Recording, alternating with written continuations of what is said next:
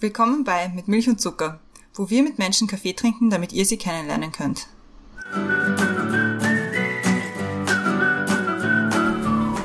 Willkommen zurück beim Milch und Zucker, neue Woche, neue Folge. Mein Name ist Christiane und im Zoom-Fenster über mir ist wieder die Brenda. Hallo Brenda. Hallo Christiane. Wir waren heute schon frühstücken, das heißt, wir haben uns heute schon eigentlich gesehen. Wen wir heute zum ersten Mal sehen, ist unsere Gästin, die im Zoom-Fenster unter mir ist. Und zwar ist das die Lilly. Hallo Lilly. Hallo, danke für die Einladung, ähm, da teilnehmen zu dürfen. Wir freuen uns sehr, dass du da bist. Wir haben ja schon mit deinem Mann einmal eine Folge aufgenommen. Vielleicht verlinken wir die noch einmal. Und zwar war das der Hubert. War auch eine sehr spannende Folge. Und dann hat er von dir erzählt. Und wir haben uns gedacht, so, hm, auch sehr spannend. Die wollen wir auch bei uns haben. Und jetzt bist du da. Ja, ja. freut mich wirklich sehr. Ähm, es ist eine spannende Beziehung, die wir beide haben. Also Künstlerin und Anwalt sieht man wahrscheinlich gar nicht jeden Tag. Stimmt. da kommen wir sicher auch noch drauf zu sprechen. Du hast jetzt schon gesagt, du bist Künstlerin ähm, und arbeitest oder hast auch im erzieherischen Bereich gearbeitet, also auch als Ausbilderin, bist aber, hast in London studiert, hast aber auch die Lehrberechtigung dann für die AHS bekommen, das heißt auch in, in Österreich dann gelehrt, bist aber jetzt freischaffende Künstlerin, hast in Mailand, in London und natürlich auch in Österreich äh, schon ausgestellt und bist auch ausgebildet als bildende Künstlerin und hast einen Schwerpunkt auf überlebensgroßen Porträts und naturalistischen Darstellungen in verschiedensten Sujets. Und ich habe mir die Bilder auf deiner Website schon angeschaut und die schauen so cool aus. Es ist ein Wahnsinn. So cool. Unglaublich. War okay. sehr fasziniert. Um, ähm, so schnell habe ich jetzt von mir Zusammenfassung von meinem gesamten Leben gehört. ganz, ganz so einfach war das überhaupt nicht. Also ich habe nicht, ähm, ich habe in der Schule also es ist ja kein großes Geheimnis. Ich bin zweimal sitzen geblieben, habe aber damit Auszeichnung maturiert und wollte unbedingt Kunst studieren. Ähm, und äh, meine Familie war immer, das ist so oldschool, ich habe die humanistische ganze Bildung erhalten. Und meine Eltern haben immer zu mir gesagt, na, man braucht unbedingt ein zweites Standbein. Damals habe ich noch überhaupt nicht gewusst, ob der Lehrberuf überhaupt irgendwas ist für mich. Aber es ist mir sinnvoll vorgekommen und ich habe mich dann beworben an zwei Kunstakademien, das war die Angewandte und die Akademie. Und ich habe an beiden Unis die Aufnahmeprüfung geschafft. Ähm, hätte man nie erwartet. Ich war es am letzten Tag und da habe ich schon so viel gehört von wegen, wie wenig Leute aufgenommen werden. Und ich habe schon, ich habe keinen Studienplatz gehabt, ich habe keine Freunde gekannt, ähm, habe meine Koffer gepackt und war da schon beim Rausgehen. Und dann hat man immer auf die Schulter geklopft und gesagt, du, du stehst da aber oben auf der Liste. Und dann bin ich da gestanden in Wien mit 20, ohne Freunde und haben mir gedacht, okay, jetzt möchte ich trotzdem durchziehen. Ähm, und ich war bei Gunter Damisch, das war mein Meisterlehrer. Und im zweiten Jahr habe ich dann die Aufnahmeprüfung für Malerei und Grafik noch dazu gemacht. Habe dann einen Engländer kennengelernt und bin nach England gegangen und habe dort meine Ausbildung fertig gemacht und aber auch nie das Lehramtsstudium aus den Augen verloren und habe dann an drei verschiedene Schulen unterrichtet. Ähm, das waren aber ganz verschiedene Schulen. Das ist auch ganz interessant. Die eine war nur eine Schule für ganz hochtalentierte Jungs. Da haben sie unter anderem neun verschiedene Sprachen unterrichtet in der Schule. Äh, die andere Schule war ganz ein gemischtes, ganz ein normales Gymnasium. Und die dritte war nur Mädels, eine Privatschule. Und da war ich dann Head of German ähm, ich habe Kunst unterrichtet und ich war Klassenvorständin von einer Klasse mit ähm, anfangs zwölfjährigen Mädels und das waren 15 in der Klasse. Und meine A-Level-Schülerin war eine einzige. Also das ganze Schulsystem, das war in England schon ein anderes wie bei uns in mhm. Österreich. Und ich bin dann erst im Laufe der Zeit wieder zurückgekommen nach Österreich. Also der Werdegang so schnell zusammengefasst. Aber ja, ja. Ähm, was meine Kunst betrifft, ich habe angefangen mit sehr, sehr großen Porträts. Die mache ich immer noch gern. Die mache ich total gern. Porträts ist äh, so eine Leidenschaft von mir und ich glaube, die werde ich immer machen. Also wenn ich in einem Park sitze oder so, das ist äh, die Faszination, die ich habe mit Menschen, dass ich gern beobachte, dass mich auch das Zwischenmenschliche so interessiert und die Mimik und die Gestik von jedem Mensch.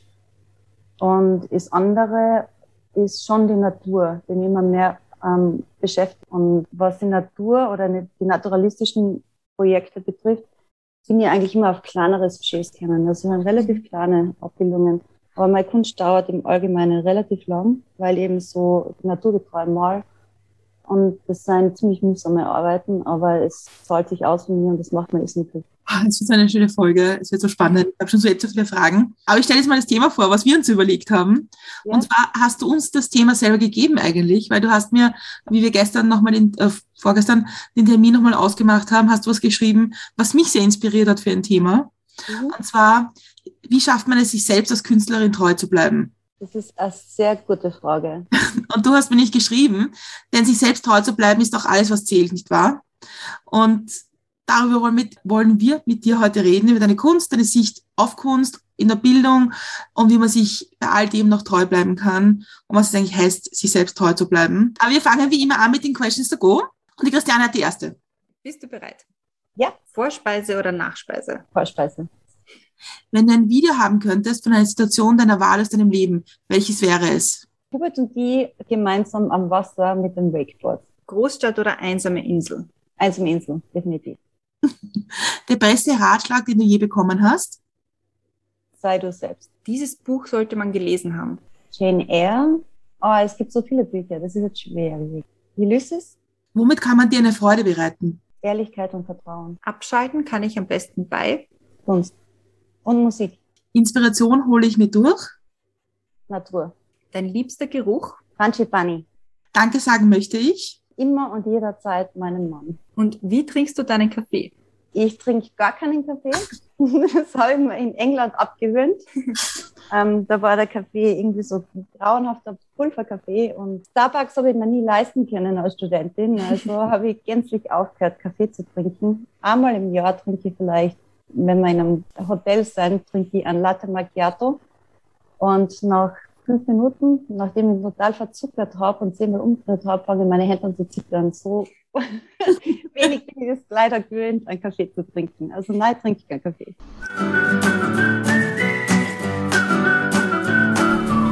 Das glauben viele immer, es ist Grundvoraussetzung, dass man Kaffee trinkt, aber das stimmt nicht. Wir laden auch nicht Kaffeetrinker gerne zu uns. Danke. Ich bin eher Kakaotrinker. So okay, sehr gut, weil dann werde ich jetzt gleich die erste Milch- und Zuckerfrage ein bisschen umformulieren. Was ist oder war denn der beste Kakao, den du jemals getrunken hast? Weil es ist ja prinzipiell so, die besten Getränke, da geht es nicht darum, wie sie schmecken, sondern in welcher Gesellschaft und wo man sie trinkt. Also ich finde die Frage total interessant, weil tatsächlich jedes Mal, wenn man etwas Gutes trinkt oder isst, ähm, man immer in guter Gesellschaft sein sollte. Der letzte gute Kakao war mit meinem Mann auf der Couch vor ungefähr zwei bis drei Wochen. Und wir haben einen ganz netten Film geschaut und das war einfach ein gemütlicher Abend. Und es war schon ziemlich kalt dort. Ähm, das hat ja jetzt eine kalte Phase da im mhm. Gegeben. Und das war einfach total ein netter Abend. Du hast ja schon ein bisschen erzählt über so deine Geschichte. Und äh, als Halbbritin interessieren mich über die Geschichten aus England sehr. Ich auch. Ich weiß ja gar nicht, wo du warst oder wo du gewohnt hast. also meine, Mut meine Mutter ist Engländerin mhm. und sie kommt, witzigerweise habe ich gesehen, dass du in Twickenham warst. Mhm. Und meine Mutter, also mein Großvater, bevor er gestorben ist, hat an der gleichen Bahnlinie gewohnt. Okay. Aber, aber Richtung Reading. Also es war so Bracknell. Ja. So die ja. Gegend. Und ja. ein Gast von uns ist total lustig. Ein Gast von uns, der, bei dem wir zu Hause waren, 2019 im Dezember, äh, ist ein alter Freund von mir, den ich in Kanada kennengelernt habe, der mittlerweile bei NHS arbeitet. Und der hat lange Jahre mit seiner Frau auf einem Hausboot in Twickenham gewohnt. Wow. An der Thames. Das ist natürlich das Tolle gewesen. Ne? Das hätte ich auch gern gehabt. Also ich, war, ich habe angefangen in Caterham, Missouri. Das war mein erster Standpunkt. Dann war ich in Croydon und das letzte. Und da hat es mir wirklich gut gefallen. Das war Guildford. Ja. Croydon ist, ist eigentlich witzig, weil es ist so total total ja, divers. Es ist wirklich so, der eine, der eine Schnittpunkt und der andere Schnittpunkt. Ja. ja.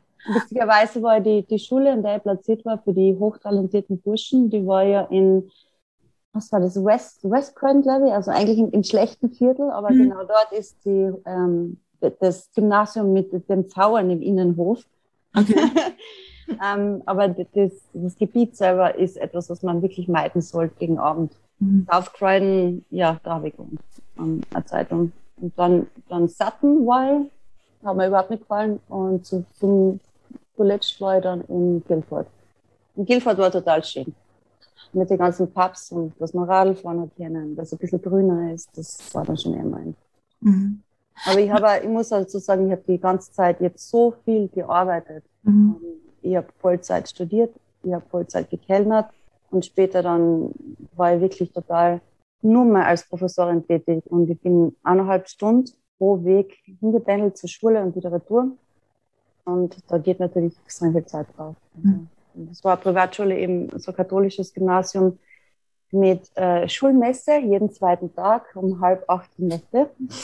Und äh, da muss man da dementsprechend früh aufstehen. Also mein Frühstart war es um 4 Uhr 30 oder so. Ja. Aber ich glaube, dass viele, also viele, viele Österreicher kennen das gar nicht so. Wir jammern ja schon wegen einer halben Stunde pendeln, aber für mich war das mhm. Normalität mhm. damals. Ich weiß nicht, wie es dir geht, auch aus der Betrachtung jetzt, aber ich, ich war jetzt, danke Corona, schon länger nicht in England und vermisse das wahnsinnig. Und mich hat England immer sehr inspiriert. Ich finde ich finde England oft ein bisschen schöner als Österreich. Jetzt nicht, nicht zu der Landschaft, das meine ich jetzt gar nicht, sondern ich finde, dass, dass es irgendwie sich selber anders präsentiert. Es ist irgendwie sortierter manchmal. Es gibt sehr viele Aspekte an England, bei denen ich wirklich sagen muss, dass Briten klar reden und dass mir alles besser gefällt. Ähm, zum Beispiel, nur zum Beispiel das mhm. Schulsystem. Mhm. Ich habe unter anderem deswegen meinen Lehrberuf aufgegeben, weil ich in einem System nicht mehr funktionieren und arbeiten habe können, an dessen ich geglaubt habe. Nicht wegen den Schülern. Ich war immer gern Professorin, aber das österreichische Schulsystem ist nicht meins. Was Inspiration angeht, ich gebe wieder völlig recht. Also ich war in den Midlands, ich war im Süden unten und ähm, es hat einfach so viel Flair und also das Historische. Und ich war so oft in den Museen und habe mir die ganzen Bilder angeschaut und das hat mir einfach so viel geboten, was ich da eher nicht habe oder was ich vermisst habe, wie dann retour gekommen bin. Also gebe ich da völlig recht. Was mir ein bisschen gestört hat, war eigentlich an England nur, dass es so teuer ist. Also es, es wundert mich nicht, dass die Leute ähm, reihenweise einen Burnout haben, weil einfach eine Schulschachtel von einem Haus, was dann, also Haus in Anführungszeichen verkauft wird, irrsinnig viel kostet. Allein schon die Mieten, das ist ein Wahnsinn. Also ja, gerade in London, ja Wahnsinn, ja. Und die arbeiten wirklich nur, um zu wohnen oder um zu leben, also viele Leute. Ne, es hat einmal ein, ein Freund von uns erzählt, dass in London, wenn man dort ist als Student oder Studentin oder auch als, als, als Mensch, der gerade in den Arbeitsprozess einsteigt, dass man oft einmal Leute kennenlernt, also in, in einer Beziehung, gar nicht diskutiert, ob man zusammenziehen will oder nicht, weil es ist einfach, man muss es finanziell. Es geht gar nicht anders. Stimmt, stimmt, absolut. Also, wie ich ähm, studiert habe, habe ich von Montag, Dienstag habe ich frei gehabt, aber von Mittwoch bis Sonntag habe ich bis eins in der Früh nur gearbeitet. Ich war Managerin von einem französischen Restaurant und um äh, neun oder halb neun habe ich an der Uni sein müssen in der Früh. Und das habe ich drei Jahre lang gemacht. Und es ist einfach ein Wahnsinn. Also kein Wunder, dass man dann mit ist. Und ich habe nie zum Beispiel Cornwall gesehen, ich habe nie Schottland gesehen, ich habe nie Irland gesehen, weil ich, weil ich entweder nicht das Geld gehabt dazu oder nicht die Zeit gehabt dazu. Mhm. Und zwischendurch immer die Prüfungen. Aber das, was ich gesehen habe von England, wenn ich wirklich mal Zeit gehabt habe, das war echt total schön. Es gibt wunderschöne Flecken dort. Und ja, Inspiration habe ich immer gefunden. Das hat mir gefallen. Würdest du dich als Freigeist bezeichnen? Ja. Aber auch mein Mann.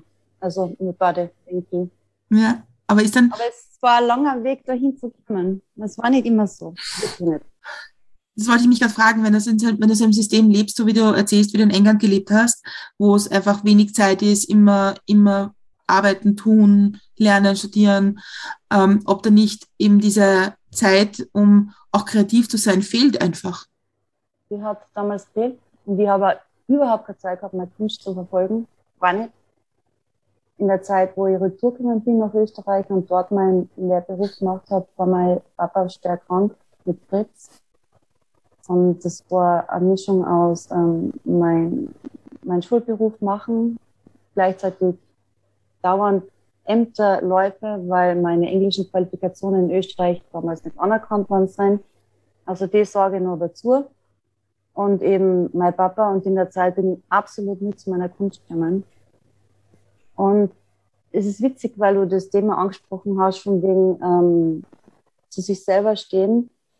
Ich habe einen ganz guten Ratschlag gekriegt von einer ähm, Ärztin, ganz eine liebe Ärztin. Und die hat zu mir gesagt, und das war etwas, was wirklich kleben geblieben ist bei mir. Die hat zu mir gesagt, schau, du bist jetzt 40 und du hast 40 Jahre lang geschaut, dass du eine Ausbildung hast, du hast dir Sorgen gemacht um dein Geld. Das muss jetzt alles nicht mehr eigentlich, wenn es gut geht, kann da schon nur mal 40 Jahre leben und die nächsten 40 Jahre nimmst du dafür her, dass du das machst, was dir wirklich Freude macht und Spaß macht. Und das war für mich schon der Umbruch auch ab 40 dann, wo ich mir gedacht habe, aber wo bleibt dann mein Leben, wenn ich immer nur arbeite und immer nur das mache und mich verbirgt und mir dauernd Gedanken mache, was jemand von mir haltet. Und das wollte ich nicht mehr und das war der beste Ratschlag, glaube ich, den ich jemals gekriegt habe.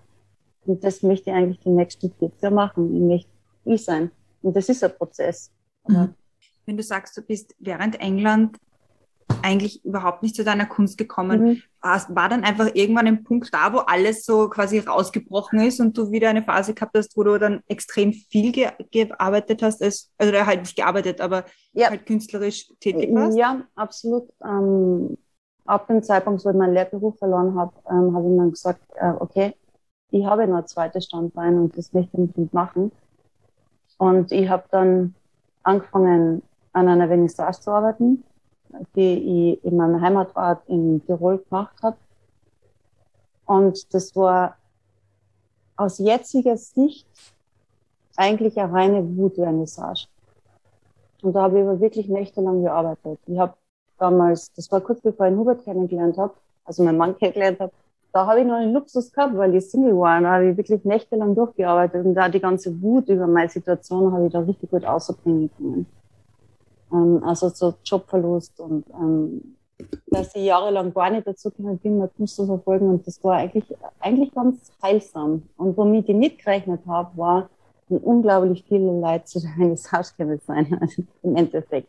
Damit habe ich überhaupt nicht gerechnet.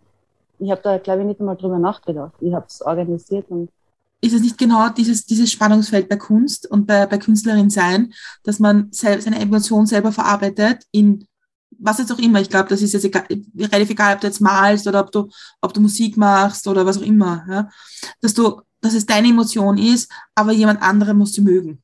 Jein. Mir ist es nie darum gegangen, ob jemand meine Kunst mag, aber was mir immer wichtig war, war nicht drüber reden zu müssen. Und ich finde, die fürchterlichste Frage ist immer für mich gewesen, und was hast du dir bei dem Bild gedacht? Ich hasse die Frage so viel, weil es ist überhaupt nicht relevant, was immer dabei gedacht habe, sondern es ist relevant, was jemand in der Kunst sieht, dass es ihn anspricht. Und das war mir immer wichtig. Das ist für mich unverständlich eigentlich, wie Menschen durch ein Museum gehen können und die lassen sich von den Kopfhörer bedudeln und jeder sagt ihnen, was zu denken haben. Weil ich möchte gern selber und eigenständig vor dem Bild stehen bleiben und mir denken, wow, das spricht mich an. Und wenn es mich dann interessiert, dann kann ich mir immer nur die Biografie des Künstlers anschauen. Das war mir eigentlich immer ein Anliegen.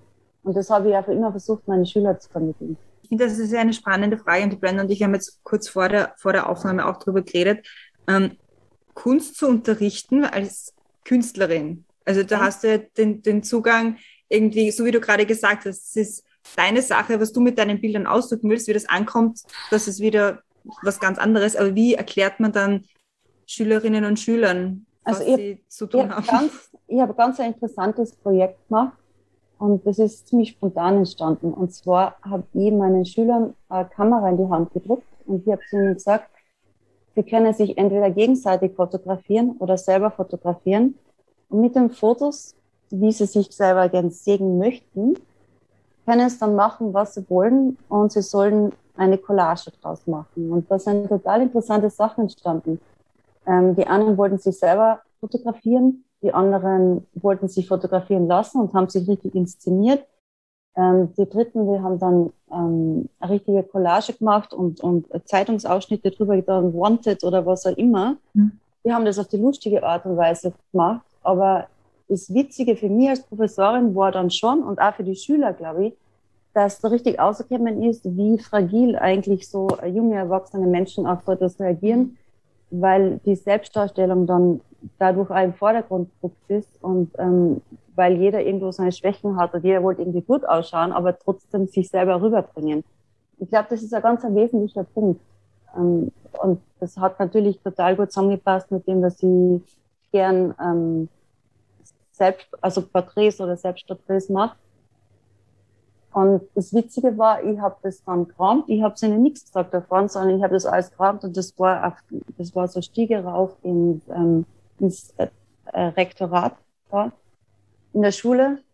Und in der Früh war die gesamte, das war siebte oder achte Klasse, glaube ich, war es damals, also kurz vor der Matura. Und die sind wirklich gesammelt und auch die Lehrer sind davor gestanden und jeder hat nur drauf geschaut. Und die Schüler waren selber unglaublich stolz drauf. Mhm. Man kann schon, wenn man will. Man kann das wirklich umsetzen und nicht nur vermitteln, das ist Frida Kahlo und ihr Lebenslauf war so und so und schaut her und macht etwas ähnliches. Nein, man mhm. kann es vermitteln. Aber ist es das Schulsystem nicht genau, also wenn, es, wenn du sagst, dass Schülerinnen und Schüler waren, siebte, achte Klasse, hat das Schulsystem ihnen bis dahin nicht jede Art von Kreativität und, und Thinking outside the box eigentlich abtrainiert?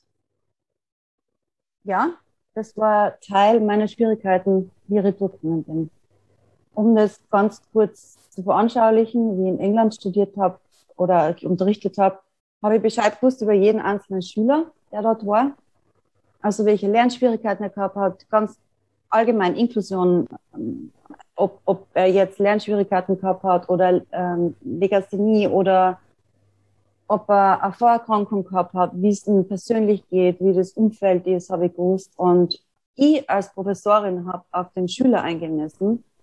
Und wie ich zurückgekommen bin nach Österreich, habe ich Unterricht, äh, zum Beispiel eine Schülerin unterrichtet, die keine Haar gehabt hat, indem ich gewusst habe, Chemotherapie gehabt. Ähm, wie kann ich auf sie eingehen? Ich habe einen schwer depressiven Schüler gehabt, wo ich dann irgendwann einmal die Mutter angerufen habe und gefragt habe, wie, wie, wie geht ihm?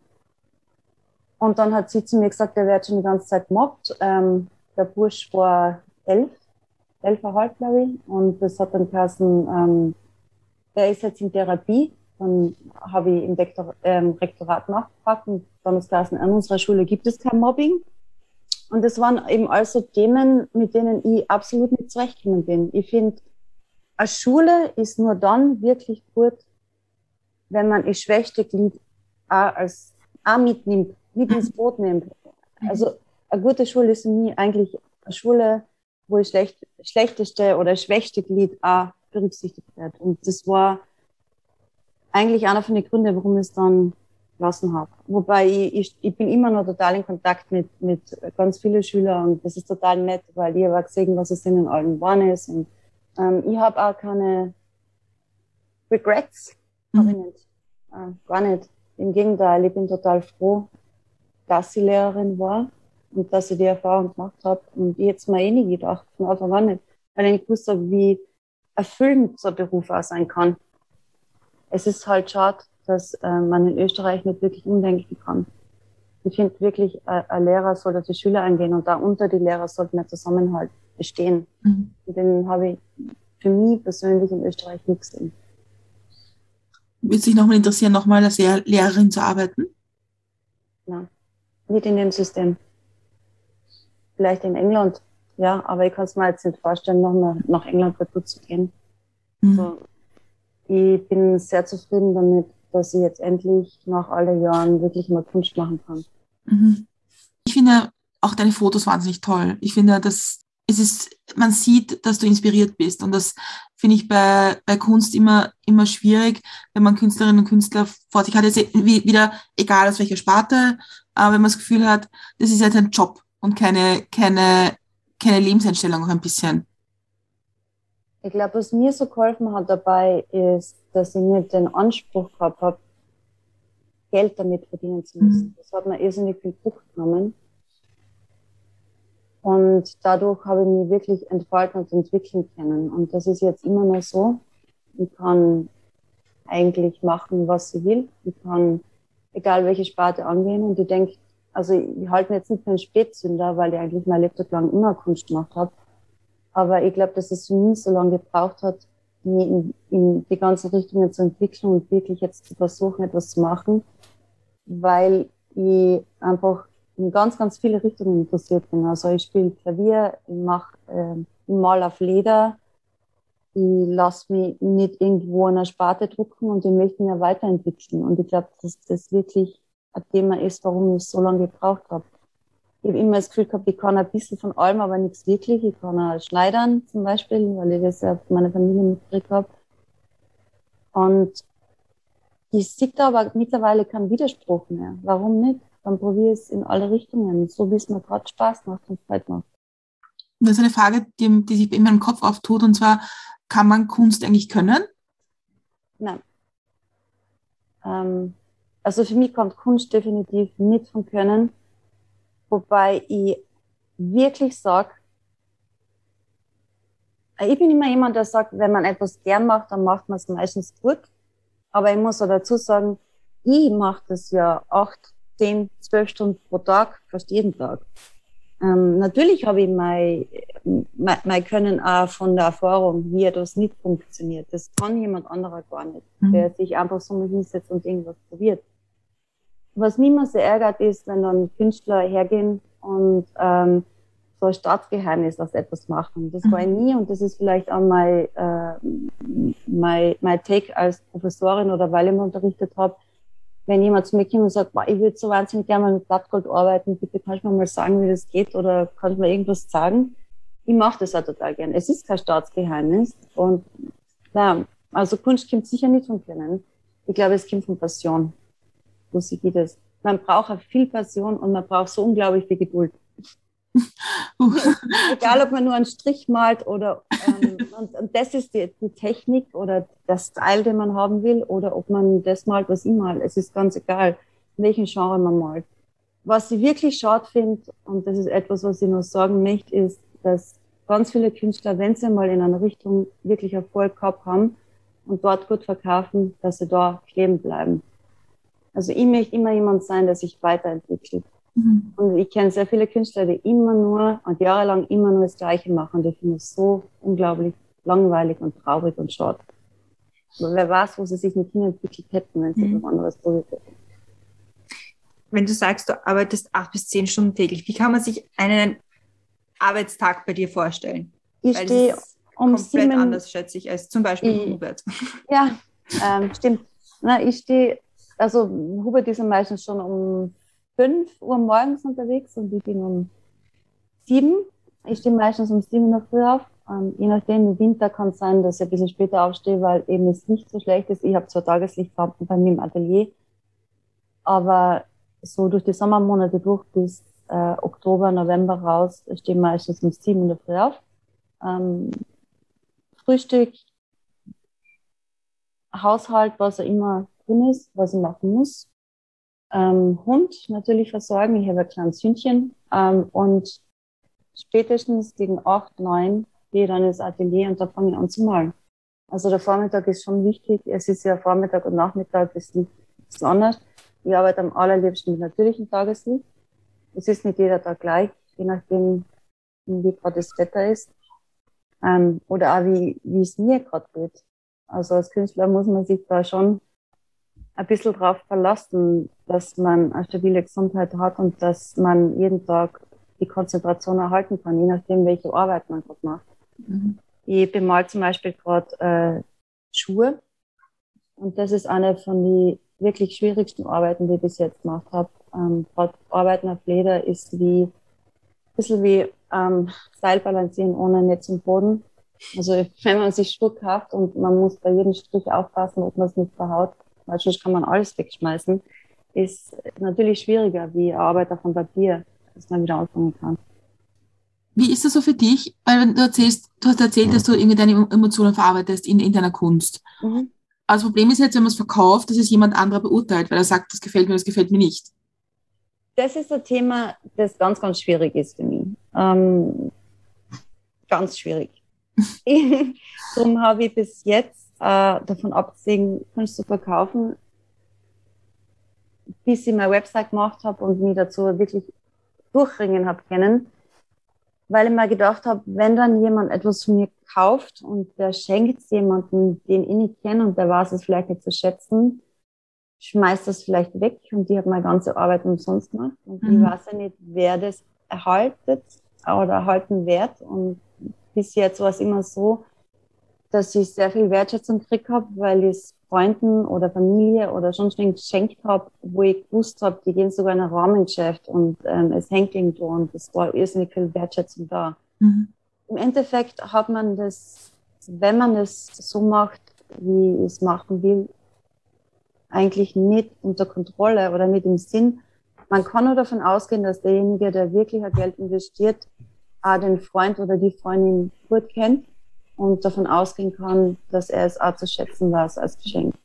Mhm. Aber das war auch für mich ein ziemlich langer Prozess, den zu kennen. Und so einen kleinen Trotzeffekt, den habe ich ja jetzt dann schon die ganzen Jahre gehabt, weil ich mir gedacht habe, wie cool, ich muss meine Kunst nicht verkaufen. Also meine Kunst hat schon allein deswegen einen Stellenwert, weil es nicht jeder haben kann. ja.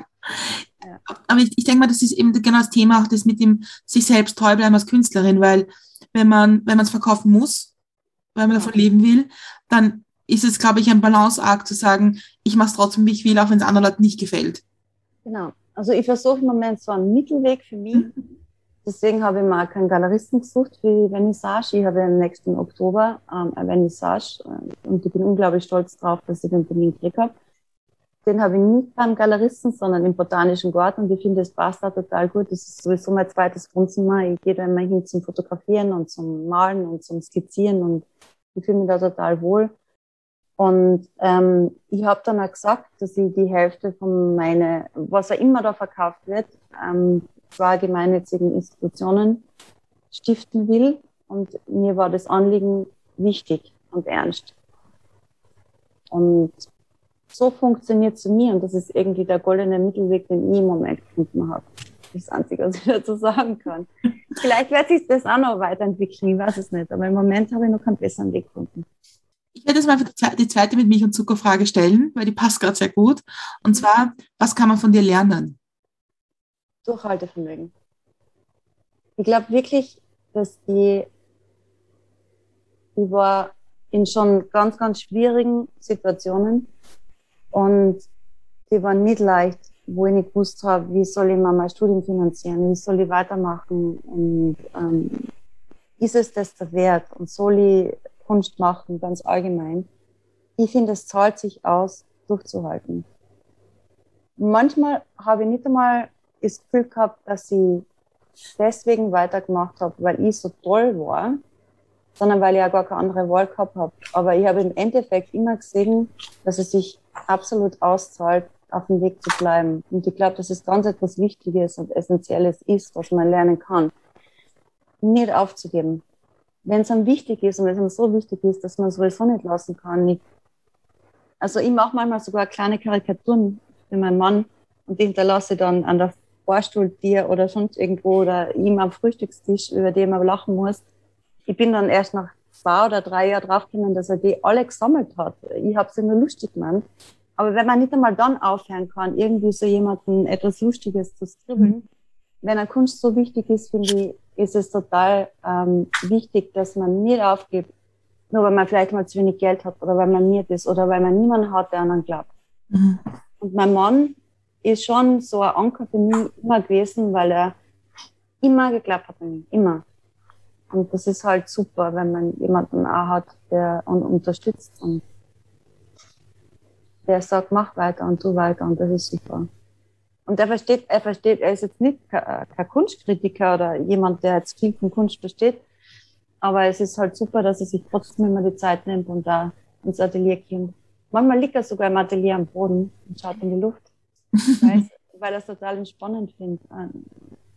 Es ist ein total schöner, großer, heller Raum und er mag das einfach gern, wenn ich es ganz gut bei mir hinarbeite. Das ist ja etwas, was er genießt, glaube ich, die Zeit. Kannst du dich noch an das erste Werk oder an den Moment erinnern, wo du dir gedacht hast, so, das ist genau das, was ich machen will und ich möchte malen und ich möchte das, also einfach als, als Künstlerin weitermachen? Das ist eine schwere Frage.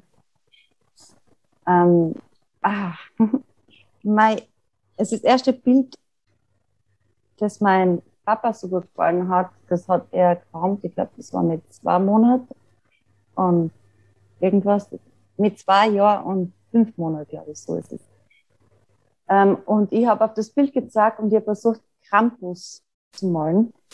Ähm, und er hat es so toll gefunden, dass er es geraumt hat für mich. Und das ist das einzige Bild, was ich niemals verkaufen würde, mhm. weil ich es einfach so super finde, dass mein, mein Papa das sogar tituliert hat und runtergeschrieben und geraumt hat. Er hat sogar zum, zum Rahmenmeister gebracht, um das rahmen zu lassen. Der hat die ganzen Jahre aufgehalten. Ähm, wie im Kindergarten war, an das kann ich mich noch gut erinnern, da ist einmal äh, so ein so katholischer Schwarzer ist vorbeigekommen und ich habe das so unglaublich faszinierend gefunden, dass seine Innenseite von der, von der Hand weiß war und der Rest schwarz. Und ich habe dann auch so ganz groß gemalt. Also das war schon das Porträtmalen, was mich so fasziniert hat in dem. Und die Kindergartentante hat dann zu meiner Mutter damals gesagt, ähm, aus der wird sicher mal eine Künstlerin. Also ich kann es jetzt wirklich nicht sagen, ab wann. Den Zeitpunkt hat es nie gegeben für mich. Ich glaube, das war schon immer so etwas, was ich gern gemacht habe und einfach intuitiv gemacht habe. Also die, ich finde, es ist ja eine, eine, eine schöne Geschichte zu sagen, ich habe immer schon gern gezeichnet und meine Emotionen ausgedrückt. Ja.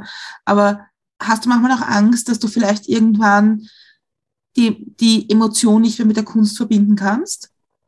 Nein, die Frage hat sich mir nie gestellt. Die Frage, die sie mir eher gestellt hat, war, ob die Emotion mich davor zurückhaltet, äh, gesund genug zu bleiben, das ausdrücken zu wollen, was ich ausdrücken will. Das war eigentlich die Frage, die man aufgestellt hat. Man kann sich ja an gewisse Arbeiten so verlieren und so ausbauen, dass es eigentlich, ähm, dass man vielleicht ein gesundes Level erreicht, ein ungesundes Level erreicht und das wollte ich nicht erreichen. Also nur mal ein Beispiel zu nennen. Ich habe es bis dato nicht zustande gebracht, nachdem mein Papa gestorben ist, ein Porträt zu malen. Ich habe ein einziges Foto von ihm ähm, und da ist ein Kind, ein kleines Kind auf dem Foto. Also ich glaube, das wäre für mich sehr emotional, ein Porträt von ihm zu malen. Das habe ich bis, bis dato noch nicht zustande gebracht. Aber hat es auch damit zu tun, dass du sagst, manche Sachen, die gehören nur mir, die teile ich nicht? Mm, na, das denke ich nicht. Ähm, wenn ich so denke, dann verpacke ich es aber richtig clever. Also ich habe eine Ausstellung gemacht beispielsweise mit Fotos von meinem Papa, wo er ein Kind war. Die habe ich in Einmachgläser reingetan und mit einem Fischersilk befestigt von oben nach unten. Und die waren quasi frei schwebend in dem Einmachglas drin. Und ich habe unten dann ähm, Briefe von meinem Papa ausgedruckt auf durchsichtigem Papier und die habe ich aber seitenverkehrt reingelegt, weil die Briefe ja persönlich waren von mir mhm. und dann nie gerichtet. Und es hat total toll ausgeschaut, wenn man, wenn man die dann gestapelt hat, einfach mit den Fotos. Und sie haben sich natürlich die ganze Zeit so im Kreis gedreht und in die Einmacht gelesen. Und es war für mich etwas Abgeschlossenes, etwas sehr Persönliches, aber trotzdem wie so eine Art mhm. Installation oder Ausstellung. Also das ist für mich kein Thema. Ich kann Sachen schon so verpacken, dass ich das trotzdem rüberbringe. Mhm. Und wie ist es, wenn Leute so zu dir kommen und sagen, boah, wie voll super, was du machst und ich kann gut malen, was auch immer, Holzschnitzen, egal, ja. Äh, ich will jetzt Künstlerin, Künstler werden, wie mache ich das? Also einen richtigen Ratschlag dafür habe ich nicht.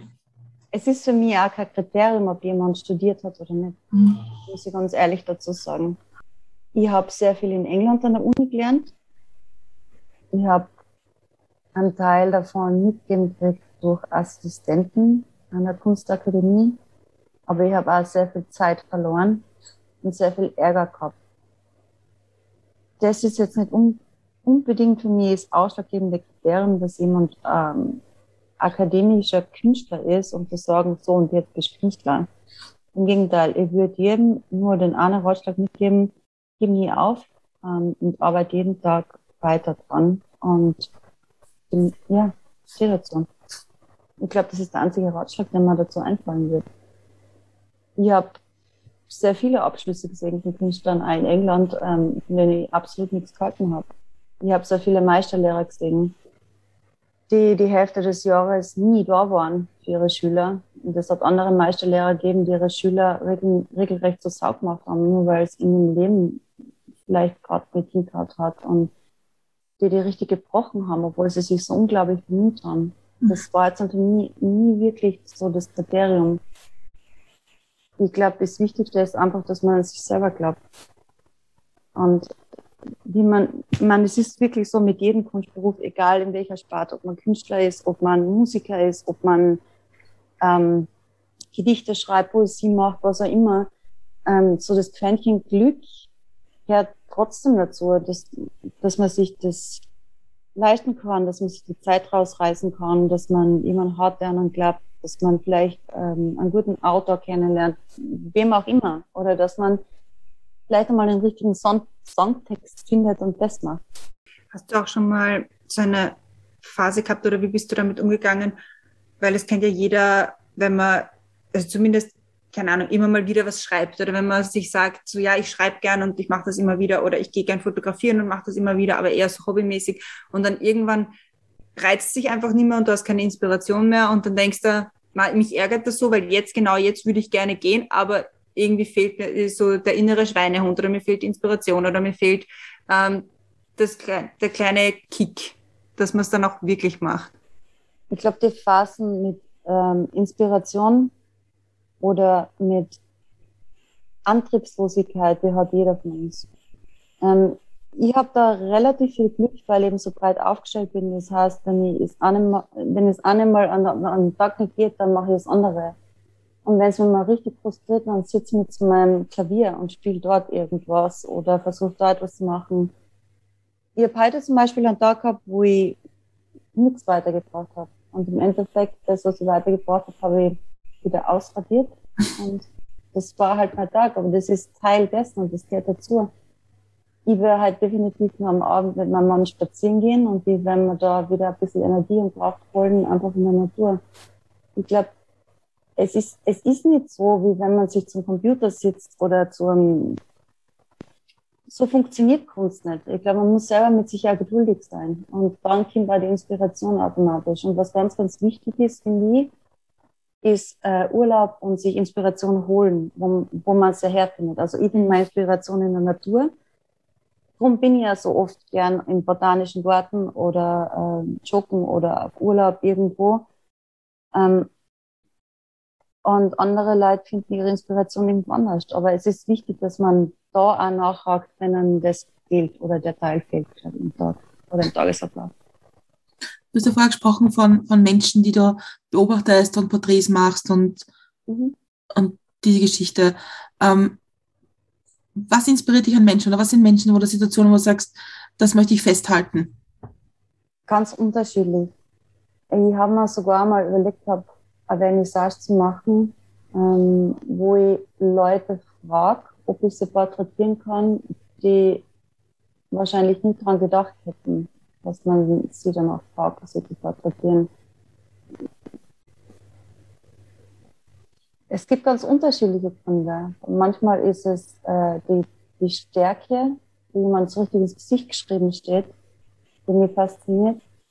Manchmal ist es eine Frage, die man selber stellt. Es hat einmal einen Obdachlosen gegeben, der eine Träne tätowiert gehabt hat auf der Wange wo ich mir gedacht habe, wie findet jemand dazu, so das zu tätowieren, aber ich habe es total spannend gefunden, weshalb er das macht. Und manchmal ist es äh, der überkandidelte Perfektionismus, wenn jemand so total aufgeblasen und operiert dann da sitzt mit dem richtigen Botox-Gesicht, das fasziniert mich, weil man denkt, siehst du eigentlich nur, wer du selber warm bist im Spiegel? Also das war für mich eigentlich auch ein spannendes Projekt, so etwas zu malen. Ähm, ja, es sind ganz unterschiedliche Gründe, warum es mich interessiert. Was mich immer schon fasziniert hat und was mir sehr sensibel hat werden lassen durch die Beobachtungsgabe, ist auch, wie viele Menschen eigentlich auf der Straße so ein bisschen in Not sein die entweder weinen oder die total gestresst durch die Gegend rennen oder die gerade im Shoppingwahn sein zum Beispiel. Ich finde es in einer Großstadt schon interessant. Ähm, weniger, wenn ich jetzt durchgehe, das stresst mich dann eher, aber wenn ich wenn ich mit dem Auto irgendwo fahre und da gut und die, dann sage ich manchmal wirklich, es ist schon wieder Vollmond oder so. ähm, es ist schon, es ist schon interessant, ähm, weil die Zeit einfach extrem schnelllebig geworden ist und ich finde schon, dass Covid etwas mit uns Alten gemacht hat. Mhm. Und das ist spürbar. Das stimmt, das stimmt. Ich, ich betrachte es jetzt, das ist total aus unserer Sicht betrachtet, nämlich ich spreche für die Christiane und mich, weil, weil wir immer versuchen, Geschichten von Menschen zu erzählen. Und wir, sprech, wir sprechen halt drüber. Wir geben halt da eine Stunde und oder eineinhalb Stunden und wollen halt die Geschichte hören und nicht nur wir, sondern für andere. Und du machst es halt durch Bilder, die Geschichte erzählen. Aber ist es, ist es, ist es, ist es schwer, wenn, wenn man dann dieses fertige Porträt anschaut, nicht die Geschichte zu, dazu zu erzählen, nämlich es richtig und sagen, das ist die Person X, die das gemacht hat und das war mir wichtig, weil genau das, was du nicht machen willst, aber ich verstehe die Frage total gut. Ich war da eigentlich mir selber immer treu. Ich habe ein Bild gemacht, zum Beispiel bei einer Vernissage in Tirol. Und das habe ich genannt Dear Robin Rose, Rotting Rabies Hell. Das heißt, der Titel eigentlich hat etwas über das Bild erzählt. Und mittlerweile mache ich es so, dass ich ein Begleitschreiben schreibe und da schreibe ich etwas über die Pflanzen, die Bilder, was ich immer mache, weil jede Pflanze, jedes Bild hat einen mythologischen Hintergrund und es gibt ja immer einen Grund, warum ich etwas mal. Ähm, und ich mache das wie so ein Brief, ich versiegel den Brief und ich schicke das der Person dazu, der gibt oder der das schenkt. Und ähm, im, ja, für mich ist es wirklich jedes Mal wie so abgeschlossenes Projekt eigentlich. Früher waren es eher so die Titel, die ich gehabt habe, und jetzt ist es eigentlich so, dass ich äh, schon etwas dazu schreibe und dadurch passt es für mich auch. Mhm. Und das ist, ähm, ich denke, ich denke auch gar nicht, und um, um auf das wieder retour zu kehren, ich denke auch gar nicht, dass es wichtig ist, was ich dazu zu, zu sagen habe. Weil wenn jemand etwas wirklich kaufen will oder haben will oder rahmen will, ähm, und wenn es einem so gut gefällt, dann ist es eigentlich, dann nehme ich mich selber eigentlich eher zurück. Ähm, darum schreibe ich eher, so wie zum Beispiel bei den Buch, Buchzeichen, die ich letztens gemacht habe, da schreibe ich dann auch habe ich, glaube ich, zwei Seiten dazu geschrieben über die Geschichte von, ähm, von der jeweiligen Pflanze, die ich getrocknet habe. Das ist ja ein langer Prozess gewesen, das sieben Wochen lang zu trocknen. Ähm, da habe ich da, dazu geschrieben. Ähm, ich weiß nicht, ob das jetzt die Frage beantwortet, aber das eine schließt das andere nicht aus. Mhm. Man kann man immer fragen. Mhm. Also wenn jemand nie fragen wird, ich bin da eigentlich immer sehr ehrlich dazu.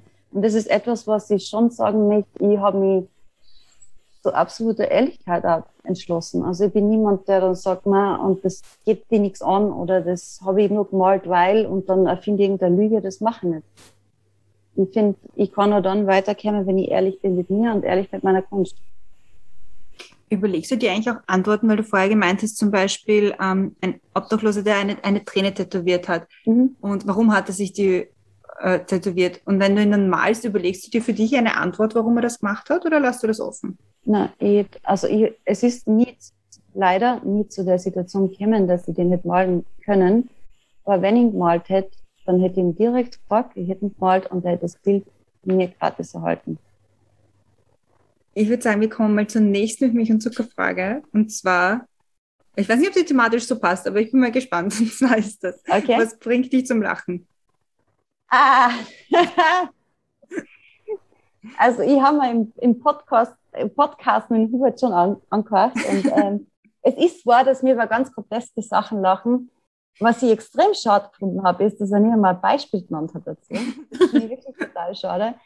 Es ist nämlich echt so, dass ähm, ich dadurch, dass ich eben so viel beobachte und als Künstlerin auch Sachen sehe, die vielleicht andere Leute nicht so wahrnehmen, ähm, und er als Anwalt arbeitet und dadurch auch natürlich immer wieder in groteske Sachen kommt. Wir sind fast schon abgehärtet, glaube ich, so als Pärchen. Mhm. Und äh, ja, es stimmt, wir lachen über viel und ich, ich lache sehr gern über ganz schwarzen Humor. Ich glaube, der liegt bei uns in der Familie. Das letzte Mal habe ich beim Bestattungsinstitut Wien etwas online bestellt und das war ziemlich lustig, weil ich die Bestellung nicht weg habe. Ich habe dort anrufen müssen und fragen müssen, wo meine Bestellung vom Bestattungsinstitut ist. was ziemlich witzig war. Aber ähm, es liegt bei uns offensichtlich in der Familie, weil die Empfehlung dazu, da etwas zu bestellen, die habe ich mal meinen Bruder gekriegt und der ist Arzt. Okay. Das kommt, natürlich als Arzt auch nochmal besser und der hat so einen Sandsack gehabt, weil das total witzig, also so einen Seesack, wo hinten was Lustiges drauf gestanden ist und den wollte ich auch unbedingt bestellen.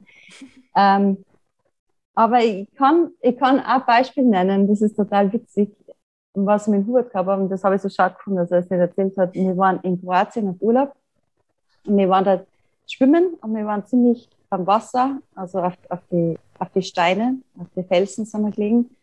Und bei uns war dann die Eisenstufen, die da runtergegangen sind, ins Wasser und wir sind beide da gelegen. Es war ein toller Urlaub. Und da war so ein kleiner Bursch, ich glaube, der war fünf oder sechs Jahre alt. Und der ist da aus dem Wasser gekommen. Zumindest hat er sich bemüht, dass er aus dem Wasser kommt.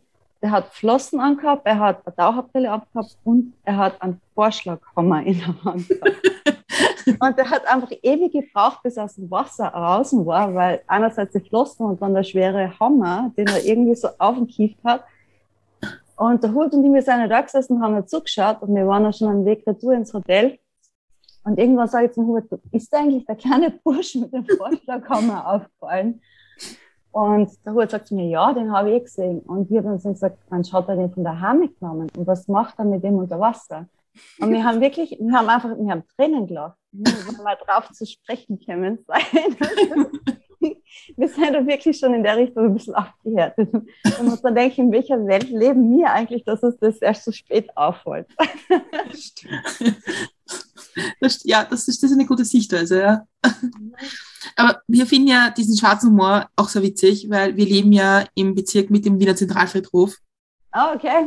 das trifft sich. Genau, und deswegen haben wir, also zum Beispiel für uns ist es total normal, dass man spazieren geht am Zentralfriedhof. Ja, oder das macht man einfach. So. Aber als Studentin war ich immer in der Votivkirche, weil dort habe ich mal Ruhe gefunden und dann habe ich skizziert und gemalt und das war so irgendwie mein Lieblingsplatz. Oder ich war am Zentralfriedhof. Das ist total lustig, weil es total ja. Es führen immer wieder alle Wege zurück nach Simmering. Ich sage das immer wieder. Ja, könnte sein. Und ich bin oft umgezogen. Also wenn ich das sage, dann sollte es was heißen. Ich habe jetzt die letzte mit Milch und Zuckerfrage für dich. Und zwar, Reisen in die Zukunft, ist es das Jahr 2026, also fünf Jahre. Was ist im besten Fall in den letzten fünf Jahren in deinem Leben passiert?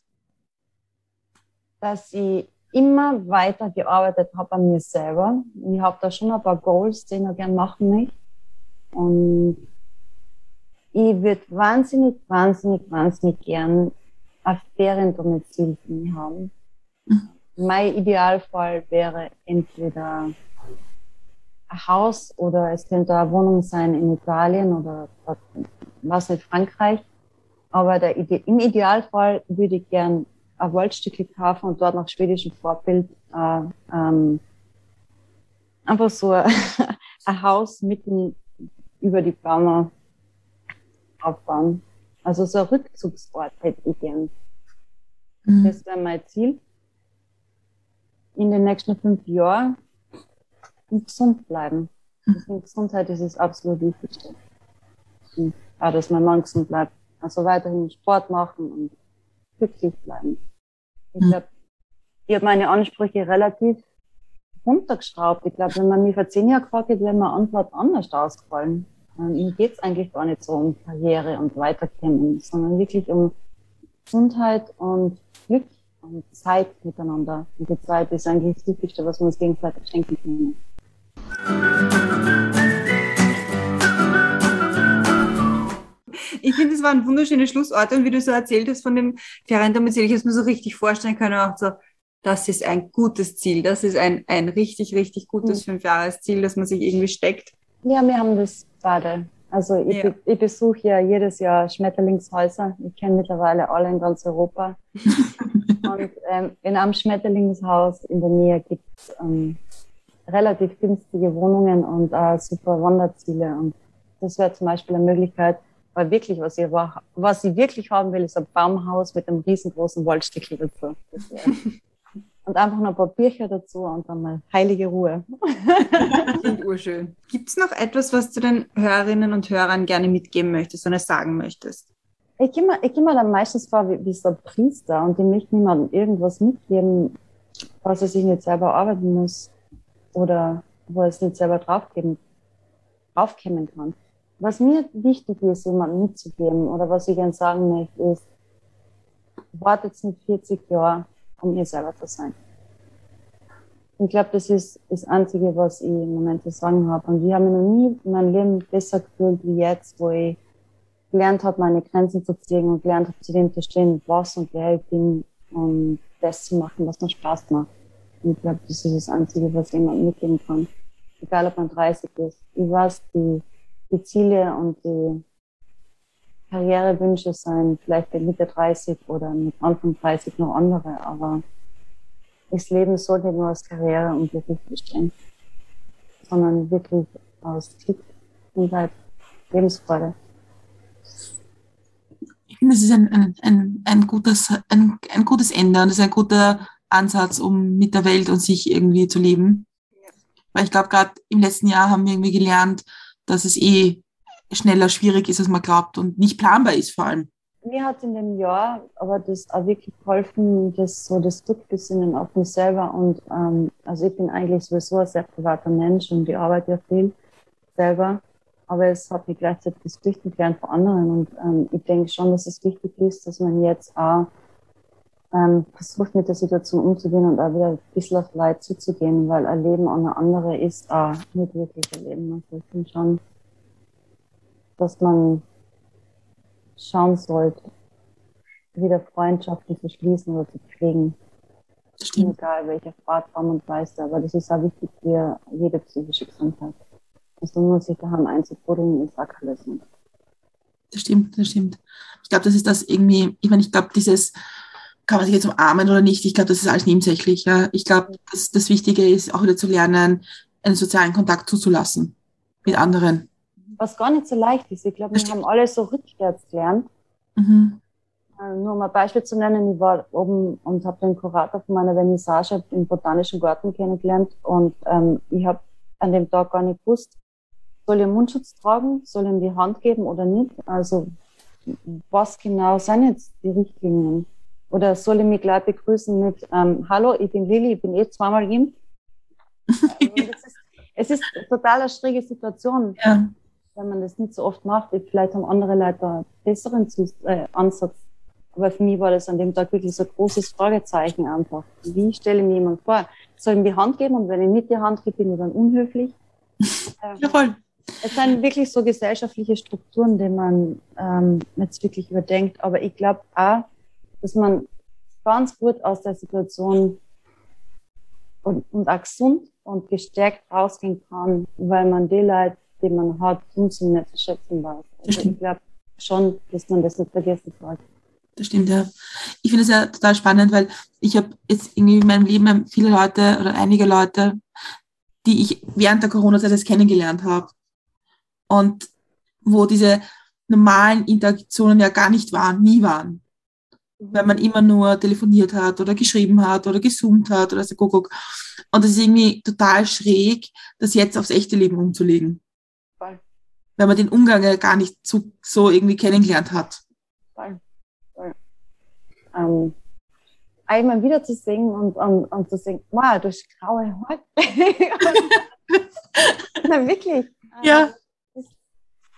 Ja, es ist ein Stück Leben, was uns, glaube ich, allen abhaken können ist.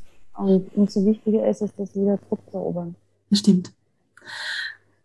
Damit danke ich dir für jetzt mal, für das wirklich ja. interessante Gespräch. Es war wirklich, wirklich schön und zuzuhören und auch vielleicht mal ein bisschen über sich selbst nachzudenken. Eine Inspiration, würde ich sagen.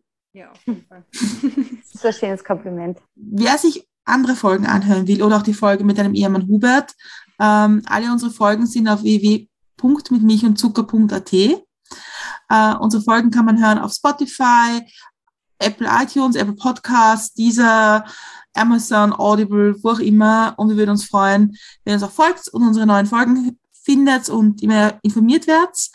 Und wenn euch eine Folge ganz besonders gefällt, würden wir uns auch über eine Bewertung und über Kommentare freuen.